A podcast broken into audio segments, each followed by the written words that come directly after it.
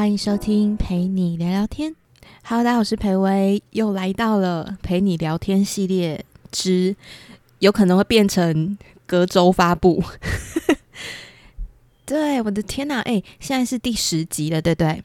然后我上一周就是又因为一些事情没有发布 Podcast，那嗯，我只能期许自己。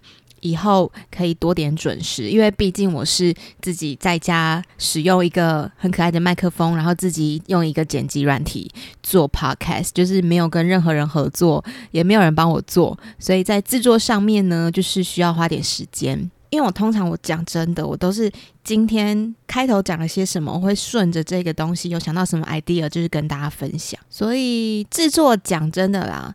不会太困难，因为毕竟我会剪影片，这个东西比剪影片还要简单好几十十万倍。录 podcast 真的是要静下心来沉淀一下。那有时候呢，心情很浮躁的时候，哎，就没有那个心情录 podcast。嗯，希望大家懂。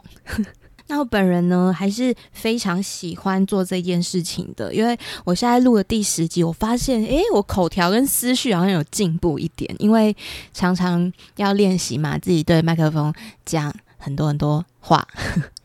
那在这一周，不知道大家过得如何？现在已经看到很多人在发布一些文章，说就是回顾二零二一年，期许二零二二年。不过现在也才十二月八号，大家好像蛮早就在做这件事。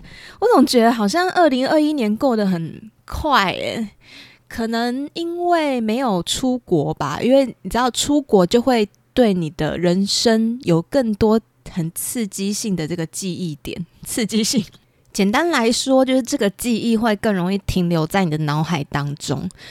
那有的时候像。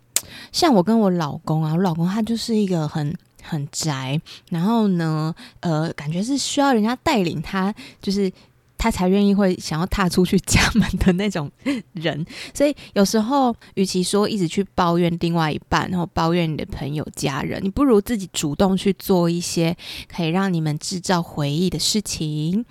有时候计划就是这样子，你如果没有去。下定计划，你就会一直虚度光阴，就会时间就这样过去。可是如果你定了一件事情在那个时间点，诶，你好像就得要做些什么，那你就会获得了一些嗯美好的回忆，或是一些更不一样的经验。那前阵子呢，我突然发现哦，因为我换手机到现在，我的那个 app 是全部重新下载的。嗯，不知道为什么就是没有做到备份。那因为前一次手机也摔烂了，所以他也没办法直接性的备份。对我才发现我有一个 app 叫做倒数日，我就是用了非常久的一个 app，它记录了所有呢我以前出国的日期，然后还有一些很重要纪念性的日子。结婚已经多少天，或是二十八岁生日已经多少天，距离上次去法国已经多少天，等等之类的。然后我才发现我那个 app 竟然没有备份，而且也没有登入那个账号，所以全部的记录都消失了。然后我当我发现的时候，就有点难过。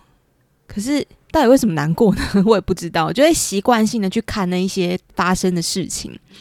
后来我发现，哎，好像没有那么重要了。就是如果你有留下照片或影片，那是一个回忆。那最重要的是你脑海中的那个记忆，对吧？还有它这件事发生对你人生有什么帮助？那些数字好像不太重要。可是呢，我很喜欢使用倒数日，是因为它可以提醒我在做一些事情上面会更积极，就会有那个危机意识。你知道，活着就是会很常。忽略掉人的生命是有限的。我突然讲这个话题，觉得很沉重。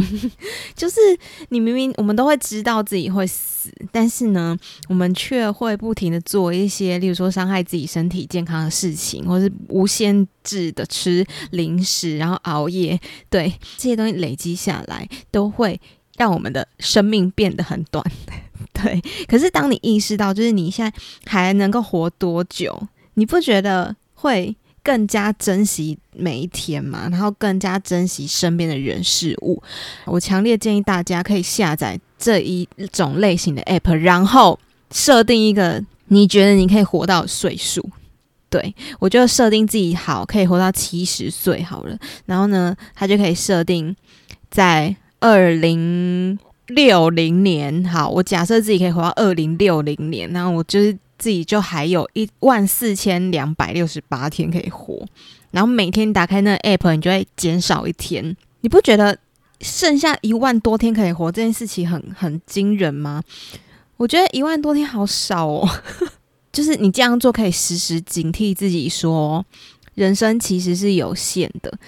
嗯，因为人们太容易忽略这件事情，所以我觉得大家可以去下载这 app，然后呃，除了把一些重要的事情记录日期之外，你可以记录一下你可以活多久。好，这就是我这几天的小发现，可以让我们的人生变得更好的方法，大家可以试试看。那其实就是近期呢，我觉得我对于人生一些面对事情的时候，面对人有很多不一样的态度。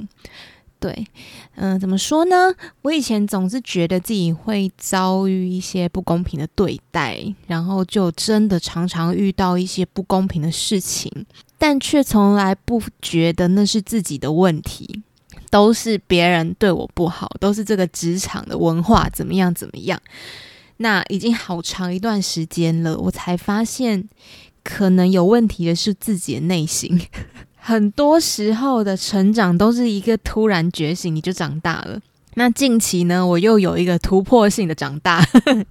对，就是如果你一直在抱怨你生命一直出现小人，或者很多麻烦、很多障碍，要看看自己的内心，到底为什么会一直吸引到这样子的频率来到生命当中。就像你用什么样的眼睛去看世界，世界就会变什么样，是一样道理。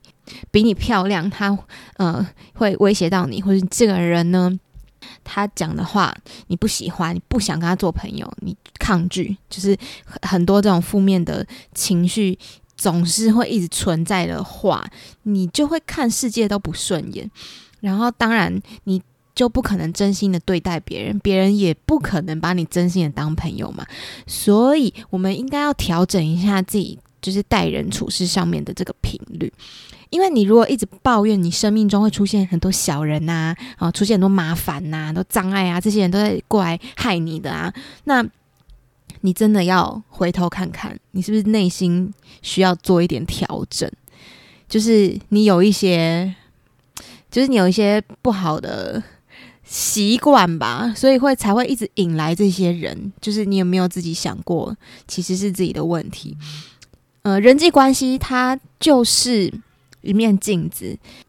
呃，你身边都总是出现什么样的人，其实你就可以认识到那个时候的自己是什么的状态。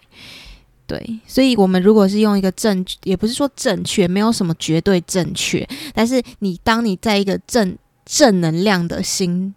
去面对面对现在周遭的一切的时候，你吸引到的都会同样的正能量频率。而且啊，就是可能是因为你当时的眼光去看待这个世界，所以你会误解一些人事物。绝对没有永远的敌人，或者是永远的好朋友，因为其实人都会变，也有可能不会变。所以我觉得最好的方式就是调整自己的内心。搞不好以前啊讨厌的人，现在也会变成好朋友。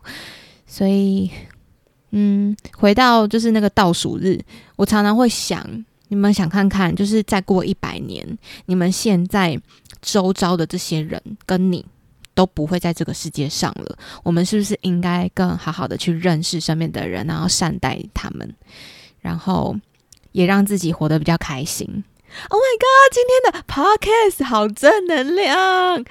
嗯，好啦，其实我很多事情都还没做好，可是就坚决一定要录一下 podcast，因为就是已经上周没有录了。也希望大家喜欢我今天的分享。